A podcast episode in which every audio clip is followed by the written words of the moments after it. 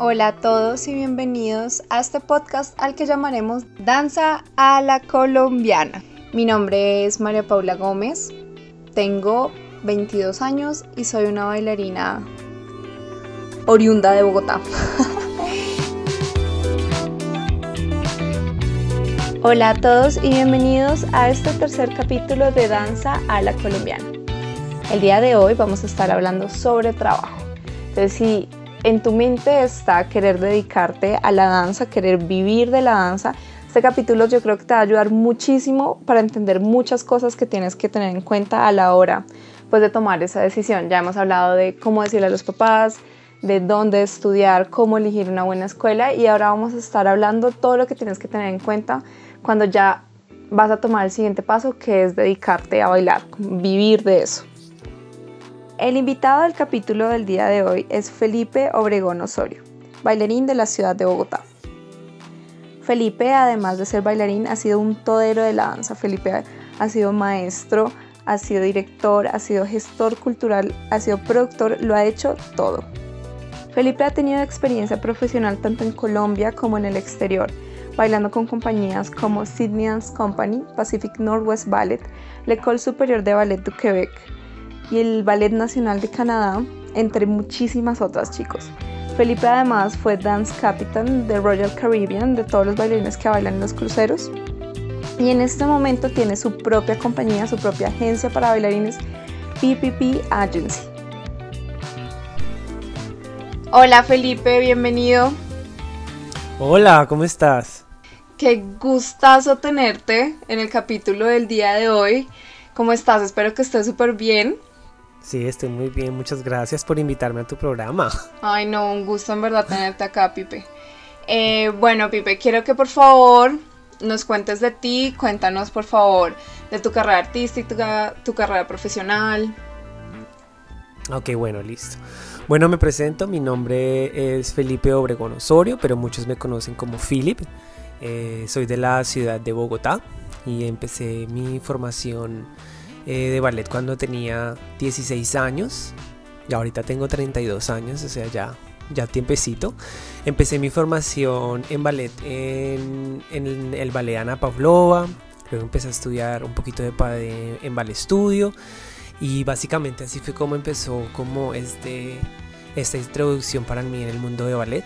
Con varios de los maestros que todavía son vigentes y que hacen un aporte muy grande al ballet en, Bogotá y en Colombia, como la maestra Lisa Cajiao, el maestro Jairo, la maestra Lorena, la maestra Liana y pues la maestra Nadia Puchicoba, que yo creo que todo el mundo la conoce, y también con el maestro Jaime Díaz. Así fue como empezó. O sea, Pipe, también empezaste un poquito tarde, ¿no? Todos los invitados que he tenido en el podcast por ahora han sido hombres y han empezado a bailar, pues digamos, un poco ya mayores. empecé muy tarde, sí. Eh, yo estuve muy conectado fue con el mundo de la actuación durante mucho tiempo. Entonces, básicamente, eh, mi carrera en la danza empezó por la actuación, por un ejercicio.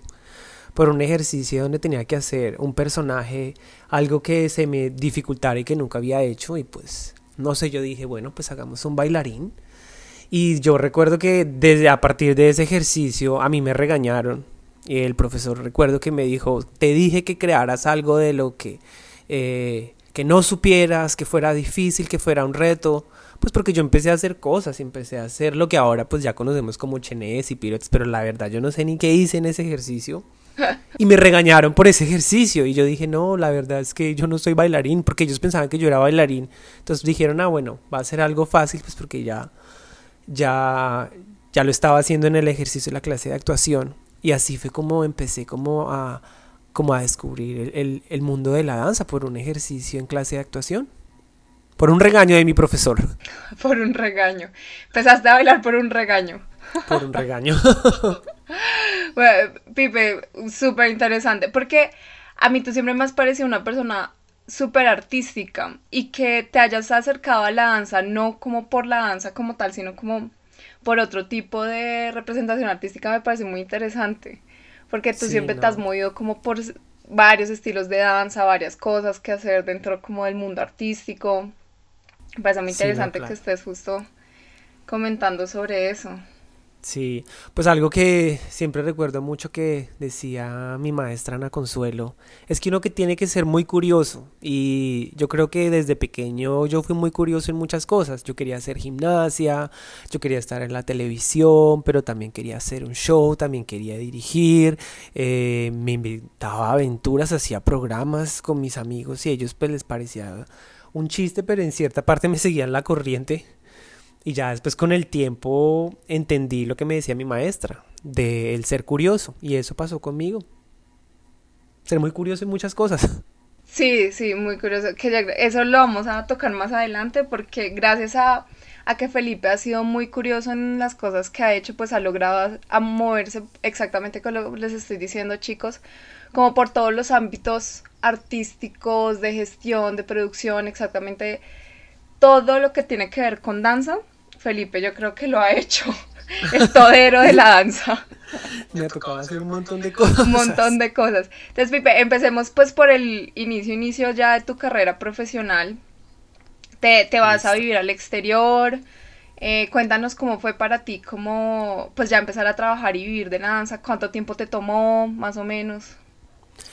Bueno, en este sí voy a recalcar cosas que dijeron en los podcasts tuyo anterior, porque la verdad también los escucho. Eh, la importancia de estar organizado y saber verdaderamente uno qué quiere hacer.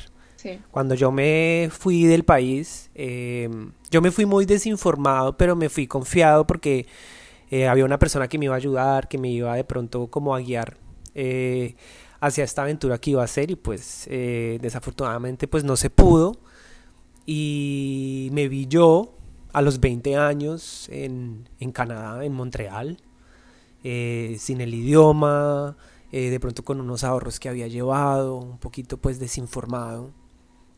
Y yo recuerdo que hacía muchos años atrás había ido la compañía eh, El Joven Ballet de Quebec y ellos iban a llevar a unas personas para hacer pues parte de la escuela y el programa que ellos tenían por cosas de la vida, eh, cuando estuve allá en Montreal, eh, llegué a ese lugar, llegué a la escuela. Eh, recuerdo muy bien que yo llegué en el invierno y tal vez para mucha gente esta era una de las peores épocas pues para ir y pues para mí fue una oportunidad muy grande, primero pues porque no conocía la nieve y llegar en el invierno y todo para mí fue una experiencia, para mí fue mágico. Sí pero también recuerdo que toda mi aventura yo creo que empezó desde el momento en el que yo llegué a la escuela, porque yo llegué en esta época de invierno en una nevada terrible, recuerdo muy bien, y para los que no saben, en la parte de Quebec se habla, se pues se habla francés y yo no hablaba francés, entonces fue un reto, eh, pues para mí por, digámoslo así, por el trabajo que hacía la escuela. Era una escuela francófona, aunque había mucha gente que hablaba inglés, siempre la prioridad era que se hablara francés, entonces pues no entendía absolutamente nada de lo que decían. Pero pues tenía el lenguaje del ballet de todo el trabajo que había hecho pues por años en Colombia. Después de muchísimo, muchísimo tiempo y pasar muchísimas cosas en, en la escuela, finalmente fui aceptado en la escuela y también tuve la oportunidad de estar en, en el joven ballet de Quebec por un poquito de tiempo hasta que se eh, reestructuró. Y ahí básicamente fue como el inicio para mí eh, en la danza profesionalmente por fuera. Sí. Entonces yo tenía eh, nuestros maestros, eran grandes coreógrafos de grandes compañías de ballet y de contemporáneo. Muchos de ellos eran invitados para hacer coreografías de final de año y si de pronto ellos veían a alguien que les gustaba y que ya estaban en el final de su carrera, eh, en la escuela, los coreógrafos tomaban la decisión pues de tomarlos. Entonces, para mí esto era una oportunidad eh, muy chévere. En el lugar donde nosotros estábamos, arriba, estaba la compañía El Gran Ballet de Canadá, que, que es, digámoslo así, yo creo, yo creo que es como la segunda o la tercera compañía que mejor está ahorita en, en Canadá. Y yo recuerdo que yo siempre los miraba a ellos en sus clases, porque en el, era como, no es que no recuerdo muy bien si en el segundo piso era nuestra escuela y en el tercer piso era donde ellos ensayaban, no recuerdo si era el tercero o cuarto, no recuerdo muy bien. y, y yo ahí pude ver como una cantidad de cosas, pude ver el repertorio y cómo se manejaba la ciudad. Después, pues, con el tiempo pues tuve que regresar a Colombia, seguir haciendo todos estos trámites de mis papeles pues para poder estar eh, legalmente pues en Canadá. Me salió la oportunidad de bailar con una compañía que se llama el Ballet de Montreal, eh, que tenían un repertorio espectacular y varios de los, de, de, los bailarines y maestros y coreógrafos importantes pues pasaron por este ballet. Entonces para mí fue una oportunidad muy buena. Y ahí fue cuando finalmente como que se abrieron las puertas para mí de cómo funcionaba eh, una compañía, digámoslo así, profesional y cómo era la estructura. Porque digámoslo así, en Colombia aunque tú puedas bailar con algunos grupos y hacer muchas cosas, y bueno, ya ahorita que se hicieron residencias y compañías en Bogotá, pues a la época que yo me fui, que fue ya, ya más de 10 años, yo no tenía como esa información. Y al llegar pues a Canadá y, y ya conocer cómo funcionaba, eh, que al trabajar pues en una compañía profesional ellos tienen pues sus propios abogados y te hacen los trámites de la visa pues para que puedas empezar a trabajar eh, profesionalmente con ellos. Pues como digámoslo así para estar legalmente ya que pues yo era un extranjero. Claro. Y así fue como empezó mi mi como mi carrera en, en, en la danza pues ya profesionalmente cuando me fui del país empezó en una compañía que no era tan grande, porque igual eh, Montreal no es tan grande, pero hay mucha danza y, y, hay muchos, muchos lugares donde tú puedes ir a ver y tener información y como, em, aprender y como informarte de cómo funciona un proceso de una compañía profesional. Mm. Sí, y ese, de hecho, era como unos, uno de los tips que quería hablar un poco más adelante, pero pues ya que estás tocando el tema y es, em, pues igual que las escuelas, igual que hablamos en el capítulo anterior, no siempre las compañías de mayor nombre es la compañía que más te va a nutrir a ti como artista y como profesional, ¿no? Sí. Pues de pronto es la, era, era, la compañía que te tocaba a ti en el momento y era la compañía pues perfecta para ir como empalmándote de toda esta información y todo el trabajo que tocaba pues como tener para estar en una compañía. Y, y chicos, pues eso es súper importante, pues que ustedes vean que no, porque no estoy en una gran compañía, entonces pues esa puede ser tu meta, pero puedes empezar pequeño, puedes empezar en una compañía local, en la compañía de tu ciudad, en la compañía, no sé, de la ciudad en la que estás estudiando, y, y todo eso te va a aportar como para que tú sigas creciendo, te va a aportar a tu, a tu hoja de vida. ¿Tú qué piensas, Pipe? No, claro, eso sí es verdad, eh, si me entiendes, como por ejemplo, eh, yo tuve la oportunidad de ver compañías muy pequeñas, eh, pero que tenían unos maestros y unos coreógrafos que invitaban buenísimos, los mismos que trabajan en las grandes compañías. Entonces finalmente tener acceso a todo eso, pues personalmente para mí era muy bueno. Yo tuve, digámoslo así, como eh, la fortuna de, de, entrar en esta escuela, digámoslo así, conocer eh, la mayoría de coreógrafos importantes de esta industria, de la industria de Europa, que, que siempre iban a nuestra escuela.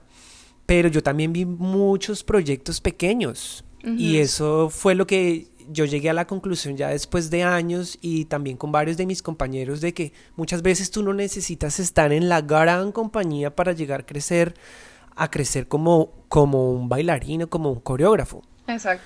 Y este es el ese es uno de los problemas que, que, que yo creo que, que de pronto en Latinoamérica y en otros países está muy mal y es que si no es en esa compañía entonces no quiero nada.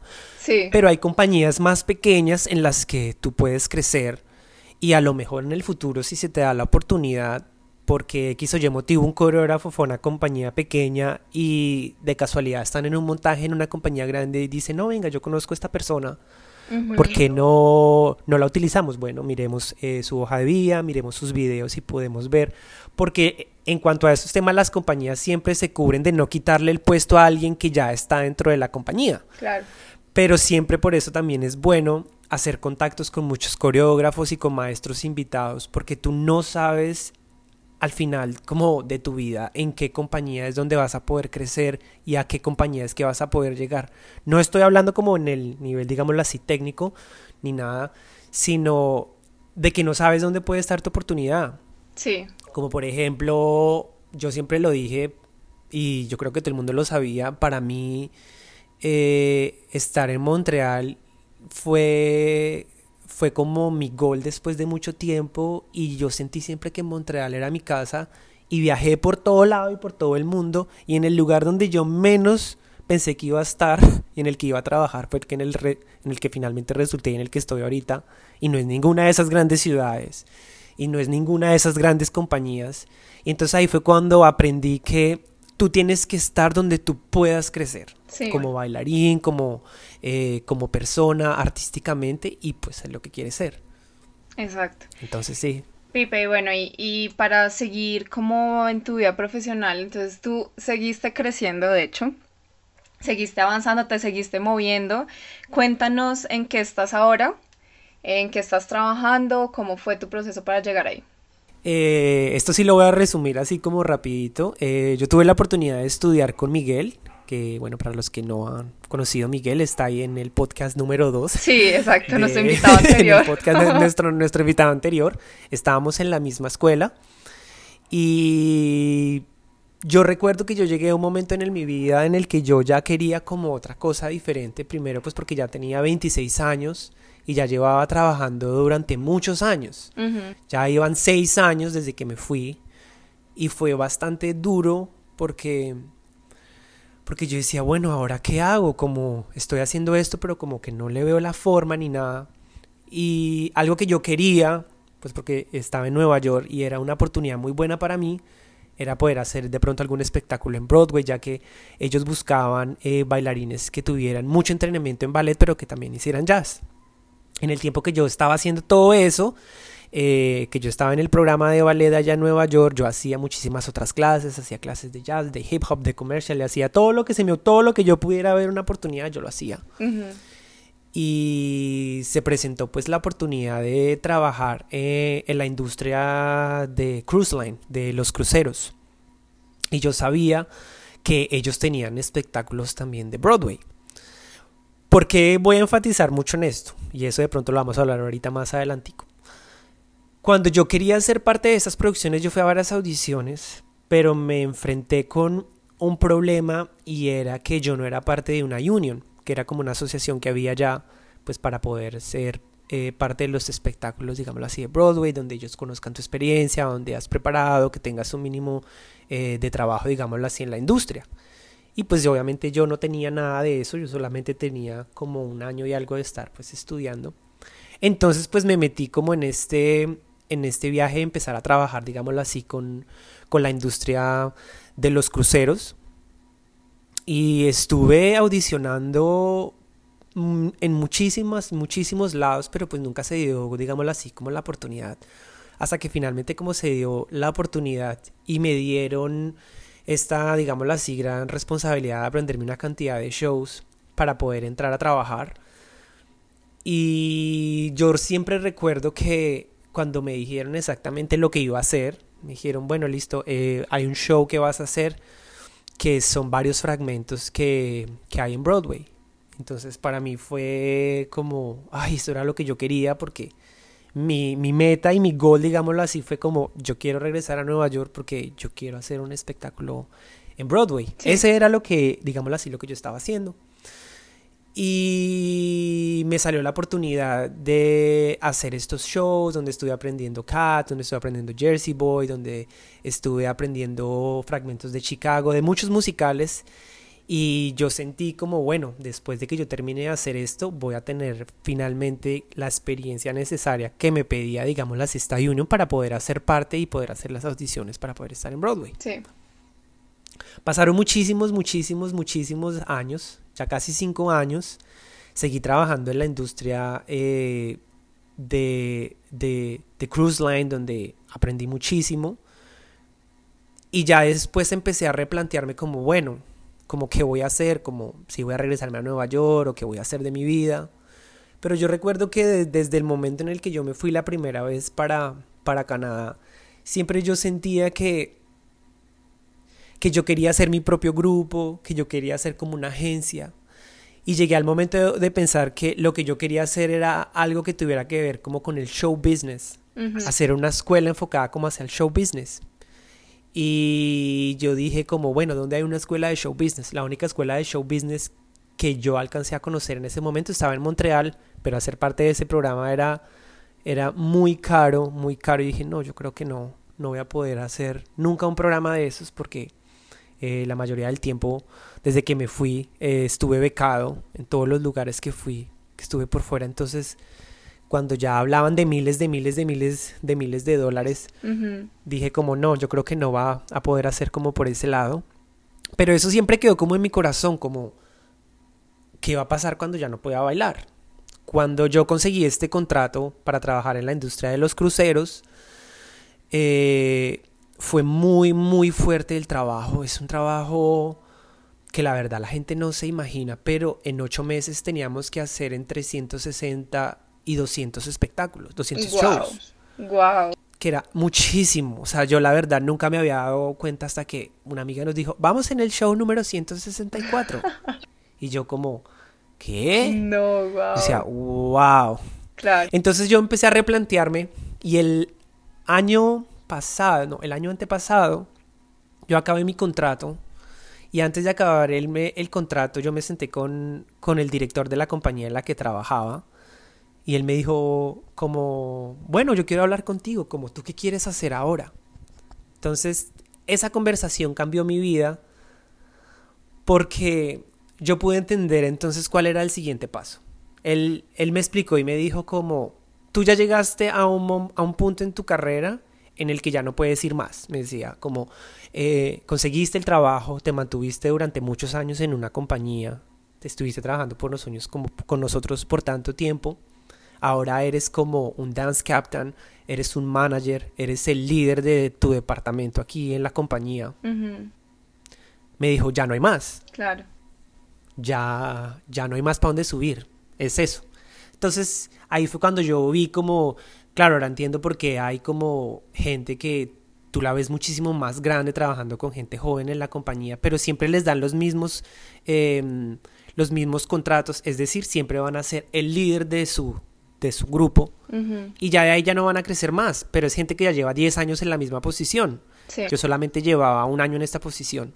Entonces yo recuerdo que yo hablé con el director y yo le dije como, mira, la verdad, este es mi último contrato, yo le dije como yo voy a regresar a Colombia, voy a hacer un programa enfocado en arte, algo, que, algo totalmente diferente, algo que no haya hecho, y voy a ahorrar y me voy a ir para, para Inglaterra a hacer este proyecto. Entonces él me miró y me dijo como, wow, como, pero exactamente qué quieres hacer. Entonces yo le dije como, yo creo que ya llegó como la hora para mí, después de ver todo esto que me pasó, experiencia de trabajar con tantos bailarines y mi último contrato, aprendí demasiado, demasiado en cuanto a cómo es liderar un departamento artístico, cómo es trabajar con las nuevas generaciones, cómo es trabajar cuidando la integridad de tus bailarines, de los shows, del cuidado que debes tener con los bailarines en el escenario. Y todas esas cosas me hicieron pues replantear como, ok, ¿qué voy a hacer entonces? ¿Cuál va a ser mi siguiente paso? Y le dije al director, yo voy a hacer mi propia agencia, voy a hacer mi propia productora y voy a ayudarle a los bailarines de Colombia a que tengan esta misma experiencia que yo tuve, que fueron cuatro años, casi cinco años maravillosos, porque yo pienso que en Colombia hay también muchísimo talento, pero estamos muy desinformados en muchas cosas.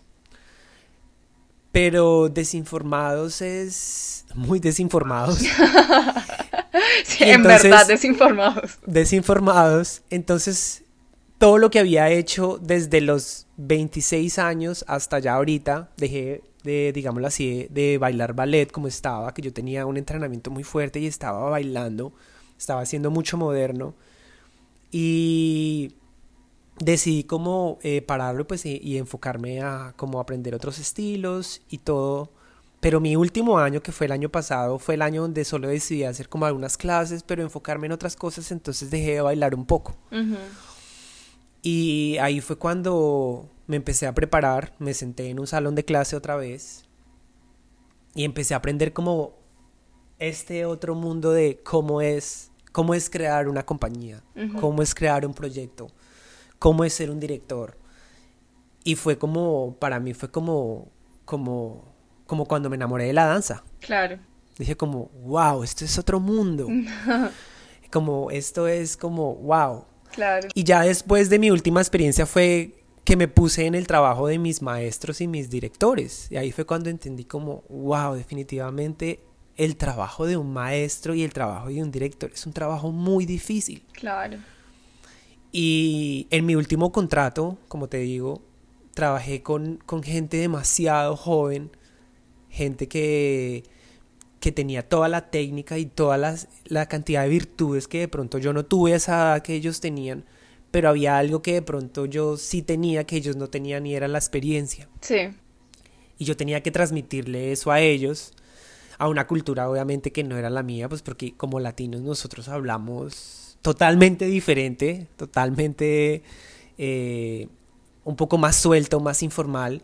Y pues yo estaba dándoles correcciones y estaba, digámoslo así, como regañando y esto no es así, esto no es así a ingleses, australianos, a americanos y, y mucha gente como que, como, como que no, digámoslo así, como que se rayaba de la forma de, digámoslo así, en la que yo hablaba, pero como que también me entendían porque sabían que tenía, digámoslo así, la experiencia. Claro.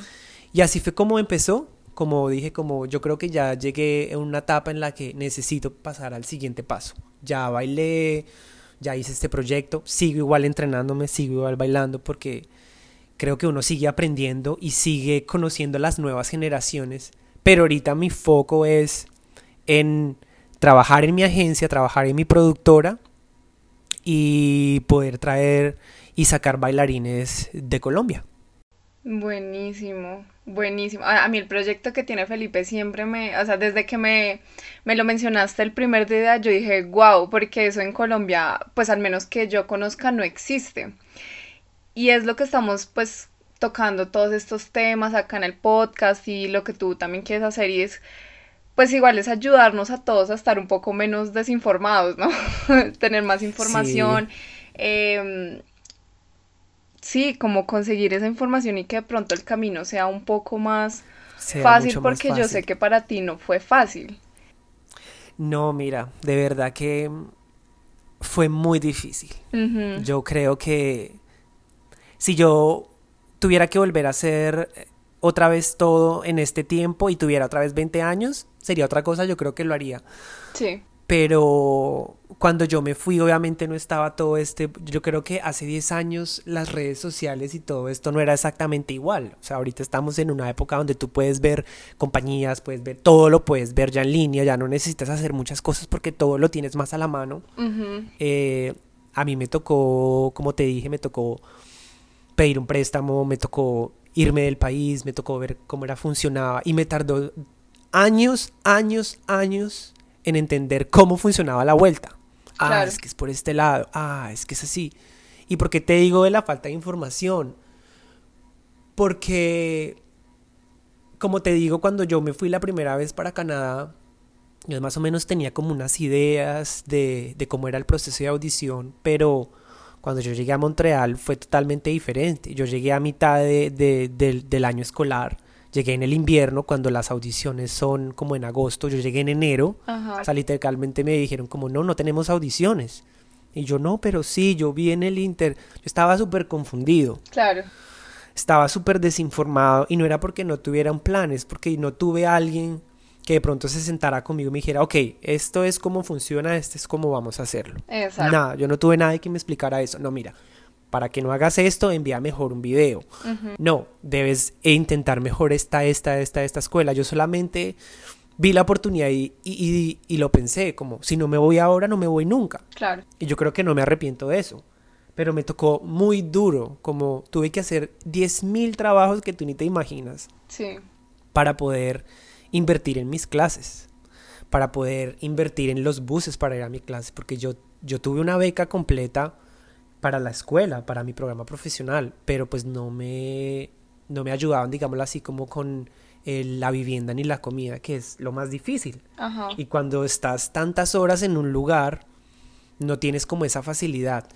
Entonces, a medida que empecé a trabajar y empecé a viajar y empecé como a aprender cómo funciona, eh, mucha gente me pedía ya después consejos en Colombia. Ven, tú sabes cómo funciona esto y yo no, no mira, debes hacerlo así, debes hacerlo así, debes hacerlo así.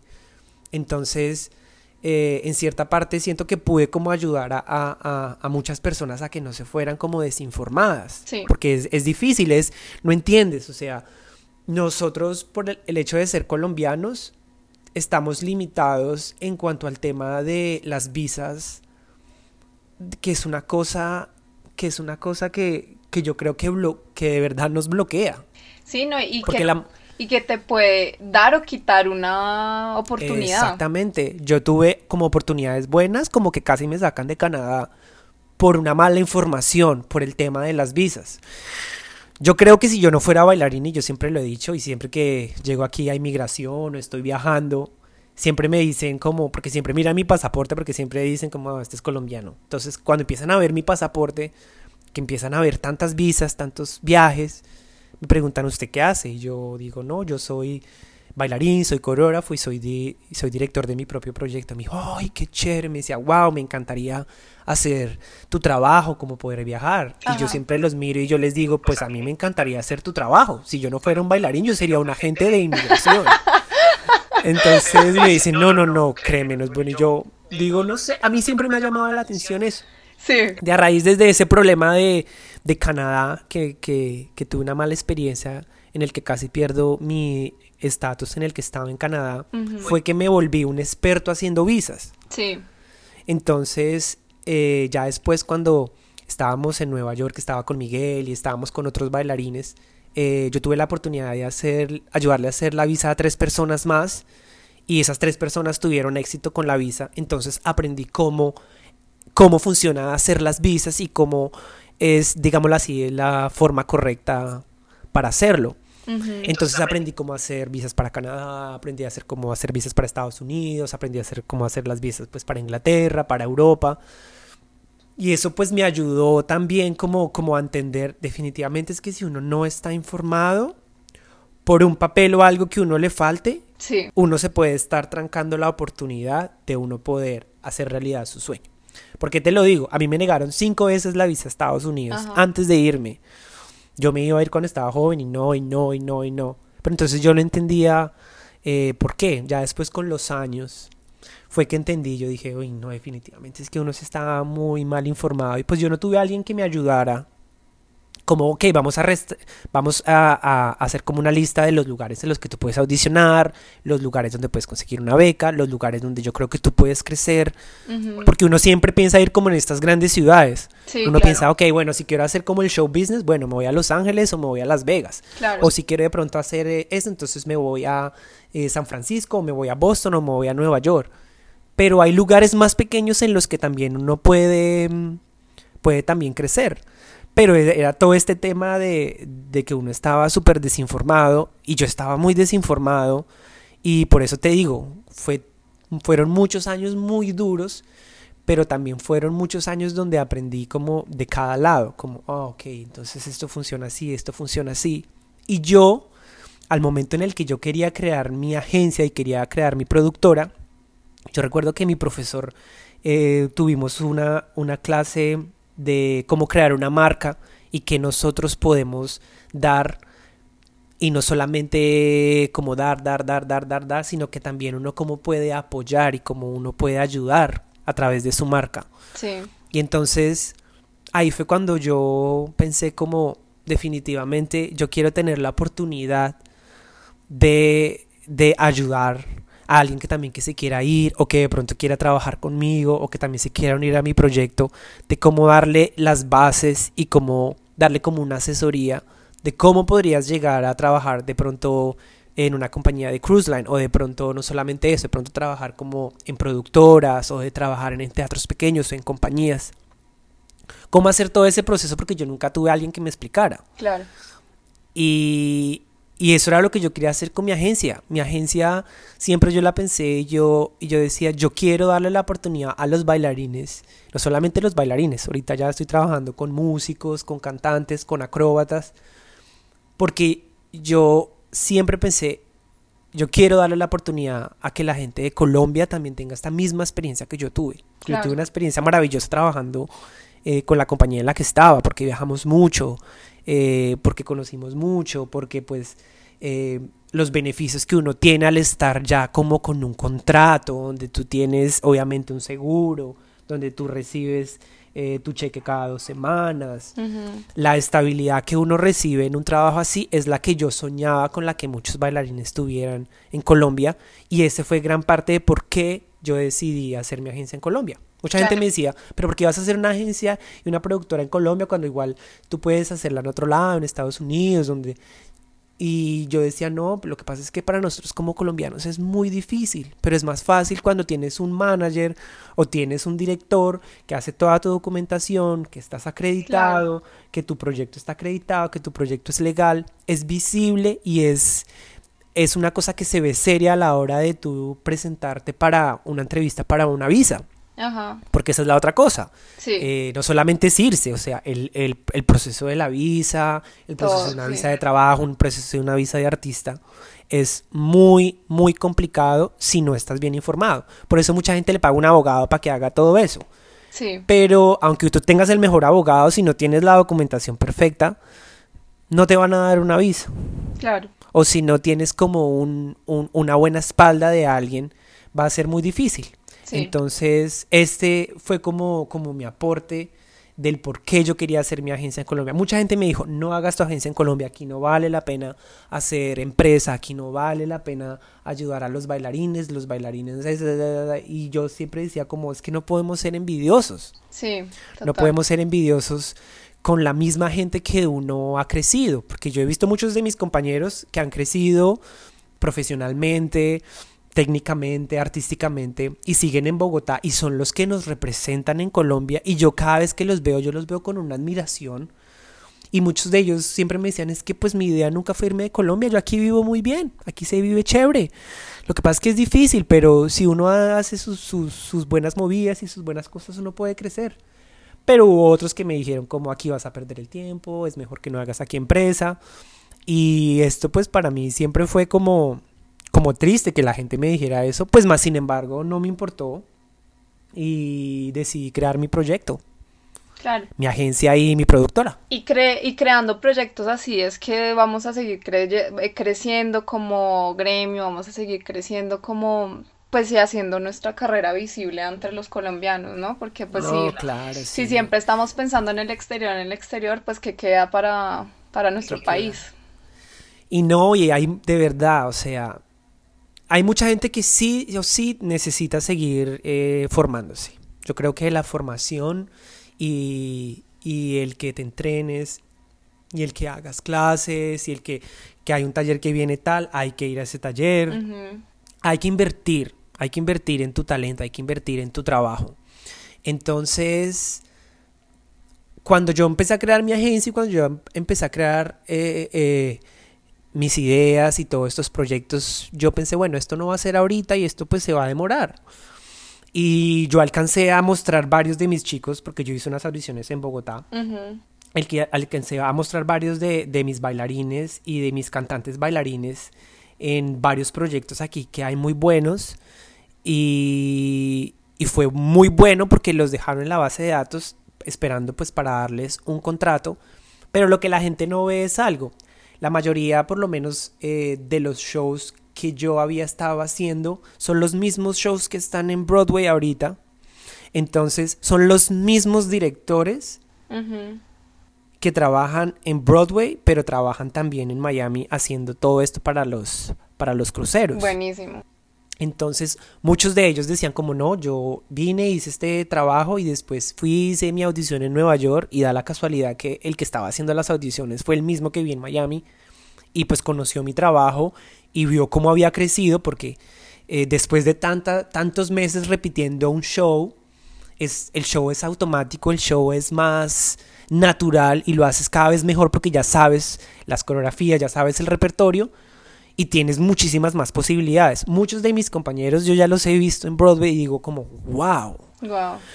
Y dos de mis chicos en, en, en, en Colombia los vieron y los, los querían poner en dos producciones, entonces esto a mí me alegró porque yo dije como esta puede ser la oportunidad para que de ahí puedan ir a Nueva York después a hacer eh, audiciones para estar en una producción pues un poco más grande, ¿sí me entiendes?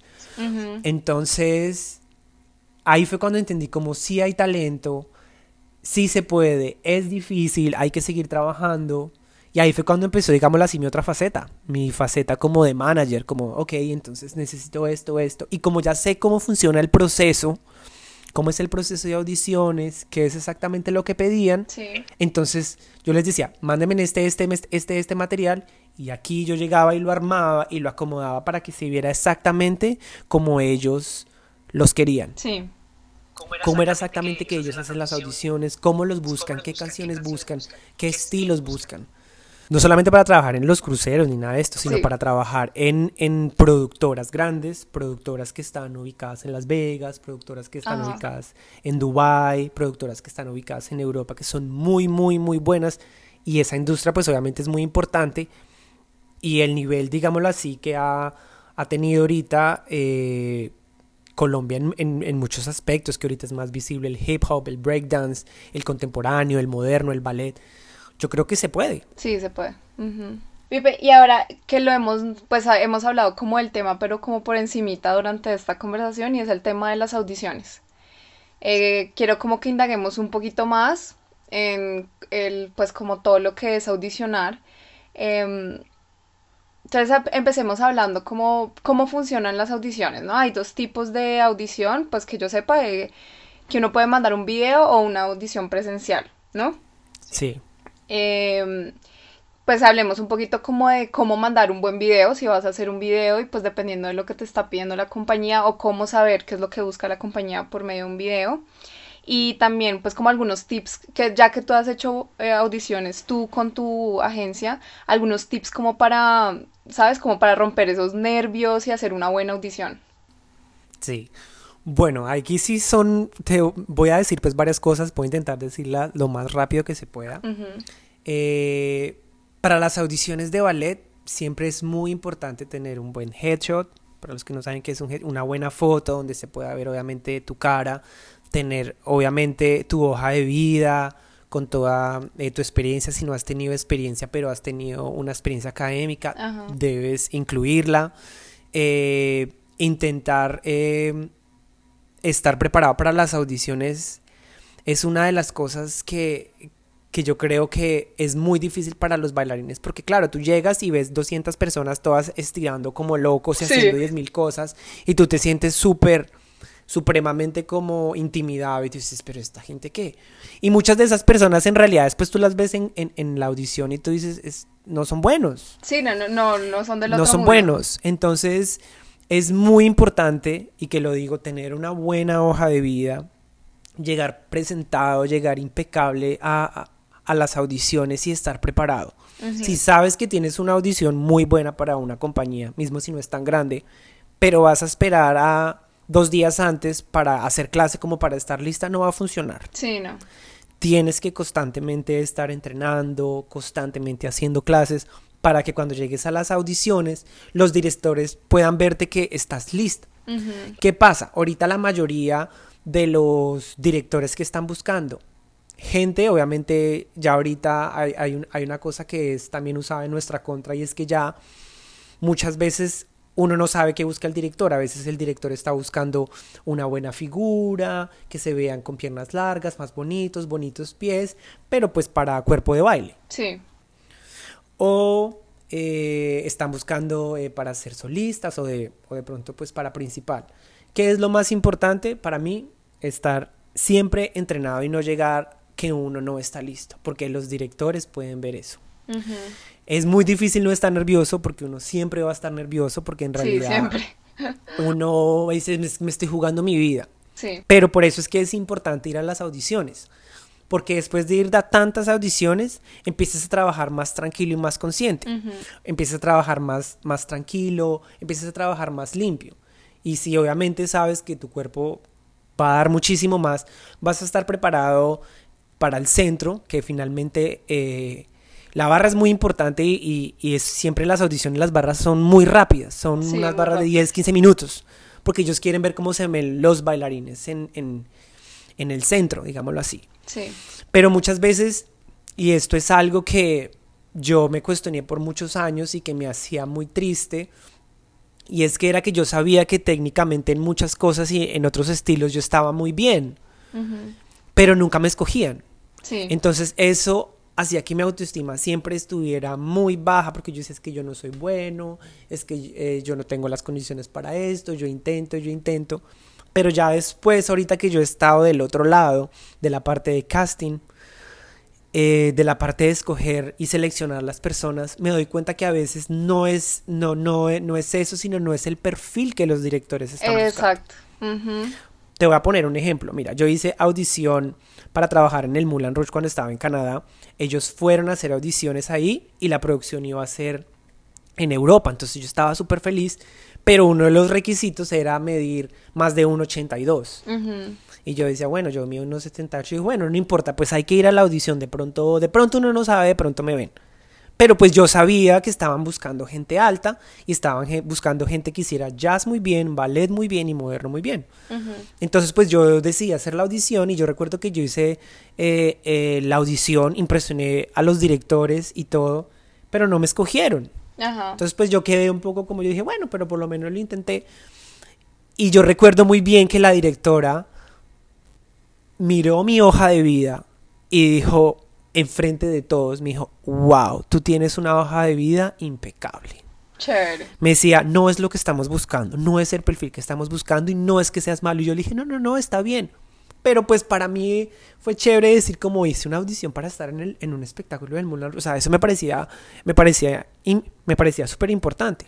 No, es lo que tú dijiste, al menos lo intenté, ¿no? Al menos sí, no. me eché a los tiburones. no, claro. Y después de hacer tantas audiciones, tantas audiciones, yo estaba un poquito más tranquilo. Hice audición también para el circo, eh, para el Circo del Sol. Hice unas audiciones para Disney y siempre en muchas de las grandes audiciones no me escogían, pero ya después me explicaban.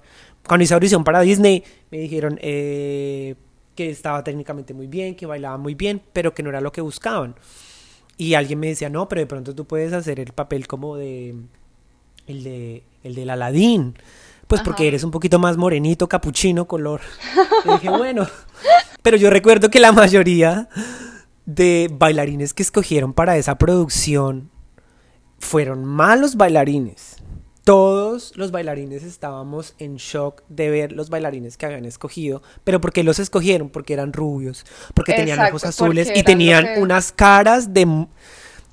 tenían las caras como ver este musical de High School Musical, que fue muy famoso. Todos eran bonitos. Todos eran bonitos. Yo dije, no, pues... Yo recuerdo que yo dije, no, pues es que uno con esta cara, pues que no colabora, no bien latino. Y yo dije, no, pues no, no me van a escoger. Sí. Pero recuerdo que cuando hice mi audición para ser parte de, la producción que, trabajé hace muchos años, que era para hacer eh, fragmentos de Broadway, las especificaciones fueron muy claras. Estamos buscando a alguien que tenga cabello negro, que sea muy delgado, que haga muy bien ballet y que no sea de los Estados Unidos. Ajá. Y entre ese perfil, entre yo y entre ese perfil fue que me escogieron. Sí. ¿Qué pasa con las audiciones de video? Con las audiciones de video tú puedes mostrar lo mejor, que yo creo que es, es, chévere, pero hay un pro y hay un contra. Y hay como, como que sí puede funcionar o no. Cuando el director está buscando a alguien y ve el video y digo, esa es la persona que está buscando, es bien. En mi caso, porque yo hice audición por video para la misma compañía, me tomó un año y cada como semana o cada dos semanas me estaban pidiendo material. Entonces yo duré casi un año enviando material y material y material hasta que un momento yo dije, yo creo que nunca me van a contratar, pues porque es que ya he mandado hasta mi vida. O sea, mandé cosas, o sea, mandé una cantidad de cosas que me habían, que, que me habían pedido. Y ahí también vengo a esto y pongo un paréntesis si van a mandar videos, porque bueno, no tienen la posibilidad de viajar, manden un video en una buena calidad. Uy, sí. Eso es muy importante. no hay nada más feo y por experiencia, porque yo lo vi, yo escuché a los directores que decían, ay, no, este video es en una calidad horrible. Next. Sí, ni y lo tal ven. vez no, ni lo ven y tal vez, tal vez te puedas estar te puedes estar perdiendo la oportunidad de trabajar con alguien importante porque tu video no es de buena calidad. Eso de que definitivamente no, es que el talento habla por sí solo, eso es falso. Sí. Si un video no llega en una buena calidad o se ve una cabeza ahí moviéndose o la cámara se ve corrida, un director no va a poder tener una idea de cómo tú te ves en el escenario. Ajá. Por eso siempre para las audiciones es importante un ángulo como específico, es más para las audiciones que son como para ballet eh, un ángulo que sea muy específico, que no se vea tanto movimiento pues de cámara, donde se vean las posiciones obviamente más claras. Y en algunos casos, cuando ella es más para compañías, ellos quieren ver videos de variaciones o de cómo te ves en el escenario. Sí. Porque hay muchos bailarines que son muy virtuosos y son increíbles y tú los ves y tú dices, wow, pero tú los ves en el escenario, se ven terribles. Sí. Se ven inseguros, no sé por qué, eso es, eso es una cultura que yo todavía no he entendido hay gente que se ve muy bien en el escenario y en la clase se ven normales, salen dos piruetas, tres piruetas y tú dices, no, no, pero en el escenario tú los ves y te hacen y llorar. se transforman, sí. Como hay otros bailarines, porque los he visto y yo digo, wow, qué tristeza. Y qué tristeza es porque uno no sabe de pronto con qué esa persona está batallando, de pronto es muy seguro en clase, muy seguro porque tú tienes un espejo, pero a la hora de estar en un teatro donde estás con la audiencia o estás con, la filarmónica o de pronto no estás con la filarmónica pero estás con el público donde estás sujeto a que en ese momento tú eres la atención y eres el foco. Claro. No sé qué pasa, hay bailarines que... ¿Qué les pasa? Que, les pasa eso. Entonces, yo siempre recomiendo que si tú sabes qué es lo que quieres, hacer una, hacer una audición en vivo es mucho mejor. Sí. ¿Por qué? Yo hice los dos ejercicios, hacer una audición por video, que lo que te digo fue un año, fue un año de hacer videos y envíe y envíe y me seguían enviando material y yo tenía que hacerlo y enviar y enviar. Y se tardó un año. Cuando yo hice después mi audición presencial, que tuve la oportunidad de hacerlo, ellos me pudieron ver, hacer los filtros y, pudieron ver como, oh, wow, te ves muy diferente en los videos, porque básicamente es eso. Muchas veces cuando no mandas los videos, ellos ven y dicen, sí, nos gusta, ahora queremos verte en vivo, que son las audiciones por invitación por, por video. Invitación. Que es eso también una oportunidad muy chévere y que yo recomiendo que todos los bailarines también tienen que estar buscando eso y estar preparados. Sí. Yo recuerdo que cuando yo hice esa audición, hice la audición, pasé, me hicieron firmar un papel y me dijeron como, ok, cuando llegue la oportunidad y el momento adecuado, vamos a darte un contrato. Entonces yo recuerdo que yo estuve muy feliz, pero yo dije, ok, bueno, puede tardar dos meses, seis meses o también un año, porque los directores buscan cosas específicas. Y la diferencia de haber hecho mi audición por video y presencial fue que recibí una respuesta a los tres días, te tenemos un contrato, necesitamos que regreses ya, me enviaron toda la documentación y yo me sorprendí porque dije, wow, esto pasó en tres días. Exacto. Y en la otra pasó un año, más todo lo que me demoré haciéndolo el proceso, pues obviamente lo de la visa y todo, porque como, claro, eso ya es otro tema que uno está como muy disperso. Entonces yo siempre recomiendo que si no tienes la posibilidad de viajar, hacer un muy buen video en una buena calidad es muy importante. Si de pronto no tienes los recursos, consígate a alguien que te pueda grabar. Ahorita con la mayoría de los celulares se puede grabar unos videos increíbles en, en, buena calidad. Y a veces ni siquiera solamente es la calidad. La gente, los directores y los directores de casting y, y, y, como los masterclasses de, de las compañías quieren ver una cámara quieta, sin efectos ni nada, ni... Sin edición, ni nada. Sin edición y tú cómo te ves. Eso es lo que quieren hacer una audición presencial, cuando te dan la oportunidad de hacer eh, o tu variación o tu solo, es muy importante, obviamente que como vuelvo y digo, hay que estar preparado, hay que estar entrenado. Sí. Eh, esa es tu oportunidad de como de, de brillar en frente de los directores. Es muy difícil siempre. Yo he estado en los dos lugares, de sentado mirando a la gente y yo ver la gente después como sale de la, de la audición con angustia, que lloran porque no porque saben que, que, no le salió bien o que de pronto la pirueta le faltó o le falló en un momento, como hay otros que salen obviamente súper confiados, me fue súper bien, pero eso también es de hacer audiciones. Yo creo que hacer y hacer y hacer y hacer audiciones te da una tranquilidad y te da como un como una fuerza que no da solamente cuando no va a hacer una audición, porque entonces sería muy fácil ir a hacer una audición y ganarse ya el contrato y listo. Sí, entonces todo el mundo lo haría y todo el mundo lo haría, no. Toma tiempo. Toma tiempo. Y, y a veces que te digan no es, es, es una oportunidad muy buena de crecer. Exacto. A mí muchas veces me dijeron no, no, no, no, no. Y me tardó muchísimos años en entender cómo, por qué ese no. Y ya después estando del otro lado de la mesa, digámoslo así, donde yo podía ver la gente, yo decía, claro, lo que pasa es que están buscando cosas específicas. Están buscando, no, estamos buscando una niña pelirroja que pueda hacer ballet muy bien, que hagas puntas, pero no puedes contratar a una chica que tiene cabello negro. O de pronto, a menos de que pues obviamente se lo cambie. Pero eso es, esa es otra cosa. Tienes que gustarle mucho al, al, al, al director como para llegar como a tomar esa decisión. A mí me lo dijeron una vez en, en un casting que tuve la oportunidad de hacer, que me sentí súper triste porque me dijeron como, me encantas, me gusta, ¿cuándo crees que te puedes operar la nariz para que puedas hacer el proyecto? Y yo quedé como, wow. Wow. Yo quedé como, wow. Porque pensé como, o sea, les gusto, pero mi nariz de pronto es el, es, es, es el problema. Entonces, a raíz de eso fue que aprendí que muchas veces no es que uno sea un buen o un mal bailarín, sino es qué está buscando el director y qué es la necesidad que está buscando para la compañía. Entonces pongo un ejemplo rápido.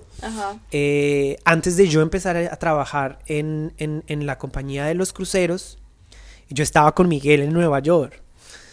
Y a mí me tocó trabajar un día es muy chistoso porque Miguel cuando hablaba de eso yo me acordaba y yo decía exactamente a mí me tocaba hacer lo mismo a veces nos turnábamos. A mí me tocó una vez hacer eh, el front desk de la escuela y yo recuerdo que estaba ensayando la compañía de Complexions que es donde está ahorita Miguel. Sí. Y yo recuerdo que cada vez que ellos llegaban, pues bueno, yo organizaba todo para que estuviera súper bien, tenía la clave del internet, les dejaba café, aunque eso no lo tenía que hacer, pero pues yo quería como que se viera que que estaba haciendo muy bien mi trabajo, pero pues que se sintieran cómodos, porque eso era lo que, no sé, yo decía como, no hay nada más chévere que uno llegar a su trabajo y sentirse cómodo. Claro. Y yo recuerdo que yo estaba como colocando el horario o algo y, y vino el director y me dijo como, tú eres un bailarín, ¿cierto? Y yo le dije, sí, yo soy bailarín. Me dijo, ¿dónde entrenas? Yo le dije, sí, no, pues yo entreno aquí, pero pues los fines de semana a veces trabajo aquí me dijo, ah, me dijo, mira, yo voy a hacer una audición, ¿por qué no vas para eh, la audición? Y yo dije, bueno, sí. Me dijo, ve a la audición y bueno. Y también voy a hacer un curso de verano pronto, pues me gustaría que fueras. Y yo dije, bueno, sí, sí, sí. Hice la audición, en la audición me fue súper bien, fue una audición de solo hombres. Sí. Yo recuerdo que lo que te digo, estaba este muchacho increíble que subía las piernas, hacía una cantidad de maromas y yo decía, ay no, este, este, este es un duro, o sea, se ve como una cosa impresionante. Y lo que te digo, no se intimida. Claro. Y ya después cuando ya lo vi en el centro y cuando ya lo vi trabajando, dije como, wow, o sea, no es como un bailarín como tan increíble, pero físicamente y artísticamente ese muchacho se veía muy bien. Claro. Yo recuerdo que la audición nos fue muy bien el director se acercó y nos dijo, me encanta el trabajo de todos ustedes, pero pues quiero ser honesto con ustedes. Pasé toda la, hice toda la clase, todo, pasé hasta el final. Me dijo, ahorita estamos buscando por una persona eh, que sea de color moreno. Ajá. Entonces, pues yo miré en todo el grupo y solo habían como dos, que fueron los que finalmente eh, les dieron como la oportunidad de hacer como unos ensayos más. Y el director nos dijo como, no es que ustedes no me gusten, es que, bueno, para lo que estamos buscando necesitamos dos, pero me gustaría otra vez volverla a verlos a ustedes. Entonces me pareció súper chévere que haya eh, dicho eso. Esa audición me fue súper bien. Yo creo que fue una de las mejores audiciones que he hecho. Y ahí fue cuando aprendí, a veces no es que uno sea mal bailarín. Y como el director, el director fue súper honesto. Y yo creo que ese ha sido uno de los directores más honestos que yo he escuchado en mis audiciones. Yo dijo, estamos buscando esto, esto, esto la cosa fue que nos lo dijo al final de la clase. Sí, sí, sí. Entonces literalmente nos hizo hacer toda la clase y todo, pero igual fue una, fue una oportunidad muy, muy, muy chévere, digámoslo así. Pues para mí, pues para todos los que estábamos, eh, de, de poder conocer, digámoslo así, diferentes bailarines, diferentes estilos, de ver que uno puede trabajar. Estas audiciones pues fueron en el estudio pues donde yo trabajaba. Entonces yo me sentí como más tranquilo porque estaba en mi casa, porque era el lugar donde yo tomaba mis clases. Entonces yo conocía el piso, yo sabía cuál era el pedazo más liso, cuál era el, el, lugar donde uno se puede ver mejor en el espejo. Ya conocía, digámoslo así, los trucos porque estaban en, en mi territorio, digámoslo así. Pero entonces es eso, o sea, ahorita del otro lado, yo veo eso y yo digo como, wow, que es, que es tan importante de verdad enviar un buen video. Un buen video. O si tienes la oportunidad, hacer una audición presencial. Eso. Sí, y eh, lo que te pasó con ese director es algo único, ¿no? Porque digamos que en las audiciones lo normal no es que te den feedback, no es como que te den consejos, no es que, o sea, normalmente, o pues a mí me ha pasado porque, eh, pues se los digo en este momento, yo estoy en ese proceso de hacer audiciones, eh, pues si te si te cortan a mitad de la clase, simplemente te cortan, bye, chao, número 130, gracias por venir y listo. No te dicen, no, mira, es que no te elegimos por tal y tal y tal, pero es lo que tú dices que igual, pues alguna razón tendrán. Y, y puede que no sea tu trabajo, puede, sino porque justo estaban buscando rubias y altas en la compañía tienen ese espacio para, mm, no sé, un hombre bajito y no un hombre alto. Entonces como que en todo este proceso de audiciones, chicos, uno tiene que estar muy fuerte, porque yo creo que es el momento de la carrera del bailarín en el que más puertas se te van a cerrar y también se te van a abrir. no, eh, claro, sí. Y toca insistir, insistir y insistir.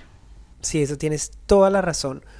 Yo ahorita, como que ya estoy, digámoslo así, como en la parte de dirigir mi propio proyecto y estar haciendo mis propias audiciones, sí intento dar como, como esos feedbacks para mis, para mis chicos que van a audicionar o para la gente como sigan entrenando, sigan haciendo audiciones, no paren de hacer sus clases, no paren de bailar, no paren de hacer proyectos, porque muchas veces uno se siente como listo, o sea, es que no solamente es que te saquen de mitad de la clase o la mitad de la barra no, muchas gracias, es más allá, es, ver el esfuerzo. Más nosotros como colombianos que para poder hacer esas audiciones tenemos que primero ahorrar un montón para poder irnos. y, uno quisiera que los directores vieran eso. Como mira el esfuerzo que hice, compré un boleto, me vine desde otro país, como invertí solo para estar acá, como déjame, déjame mostrar que de pronto puedo llegar hasta el centro, de pronto puedes ver algo. Y a veces, como te digo, a veces es como el, director dice como, bueno, pues que necesitamos una niña más así, porque vamos a hacer estas producciones, vamos a hacer estos específicos ballet, estos específicos repertorios, no necesitamos a alguien así. Exacto. Entonces, eso. Bueno chicos, y acá nos podríamos quedar eternamente hablando de todos estos temas. Les prometo que vamos a seguir a terminar el tema de las audiciones en nuestra próxima parte. Entonces decidimos dividir este tema en dos capítulos. Este primer capítulo va a ser la primera entrega. Fue muy interesante todo lo que hablamos en este capítulo con Felipe sobre su vida, sobre las visas. Nos contó un poco sobre su agencia y ya abrimos el tema de las audiciones que yo creo que a muchos les interesa saber más sobre este tema. Entonces, por favor, quédense con nosotros porque en nuestro próximo capítulo vamos a seguir indagando sobre el tema de las audiciones. Vamos a hablar sobre contratos, sobre un pago justo y un poco sobre toda la lo que se está creando en la Asociación Colombiana de Bailarines. Bueno, y no me queda nada más sino agradecerle a, Pipe, a Felipe por estar acá con nosotros el día de hoy. Por favor, síganos sus redes sociales, sigan todo su trabajo que está haciendo con su agencia. La agencia en Instagram está como PPP Productions Agency y él, su cuenta personal, está como Philip Obregón. Entonces nada chicos, espero que les haya funcionado, espero que lo hayan disfrutado. Por favor, sigan con nosotros para la segunda parte de, este capítulo. Mi nombre es María Paula Gómez y quisiera agradecerles por habernos acompañado el día de hoy en este podcast. Por favor, compártanlo con sus amigos, suscríbanse a nuestro podcast. Les queremos recordar que pueden encontrar todo nuestro contenido en nuestra página web www.danzaalacolombiana.com. Ahí pueden encontrar nuestro blog y nuestro podcast, todo en un mismo lugar Síganos también en nuestras redes sociales, arroba Danza a la Colombiana en Instagram y Danza a la Colombiana en Facebook. Nos vemos en un próximo capítulo y sigan danzando.